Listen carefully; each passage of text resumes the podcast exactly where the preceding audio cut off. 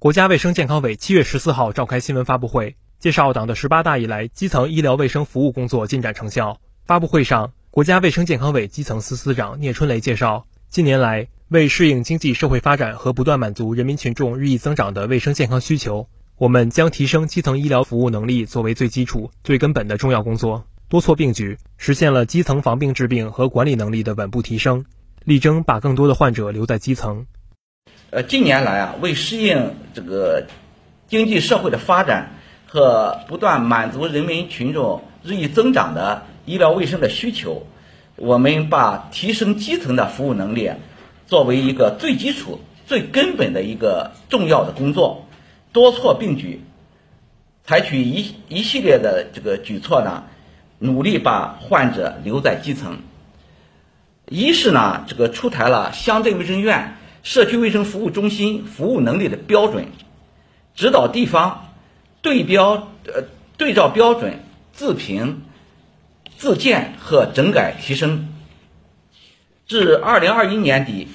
已累计有三点二万家的基层医疗机构达到了它的这个服务能力的基本标准和推荐标准。第二呢，我们是以社区。这个卫生服务中心和乡镇卫生院为基础，建设社区医院，出台社区医院基本标准和医疗质量安全核心制度要点。到二零一零年、二零二一年底呢，累计建成了两千六百多家的社区医院。三是利用多种手段壮大基层卫生队伍。通过招收农村订单定向免费学生，已经招了七万余名，其中呢有三点五万人已经到基层服务，完成全科医生转岗培训二十三万余人次，增设乡村全科职业助理医师的资格考试，有十五点四万人考取了相应的这个资格。实施基层卫生人员能力提升项目，培训各类卫生人员五十九万人。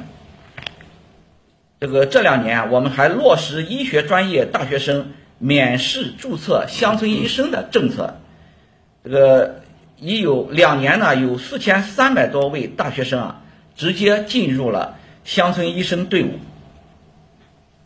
四是推进县域一共体建设，突出强县域。强基层的导向，我们确定了山西、浙江和新疆为试点省，同时呢，其他省份呢有五百五十一个县为试点县，这个开展这个县域一共体的试点。从监测数据显示，县域内的医疗服务下沉效果呢是不断的显现。五是加快信息化建设，赋能基层医疗卫生服务。我们初步建立了国家基层卫生综合管理平台，已实现与二十三个省的这个网络联通和数据传输。到二零二一年底呢，我们远程医疗已覆盖所有的贫困县，并向乡村延伸。通过以上措施啊。实现了基层防病治病和管理能力的稳步提升，力争呢把更多的这个患者呢留在基层。新华社记者北京报道。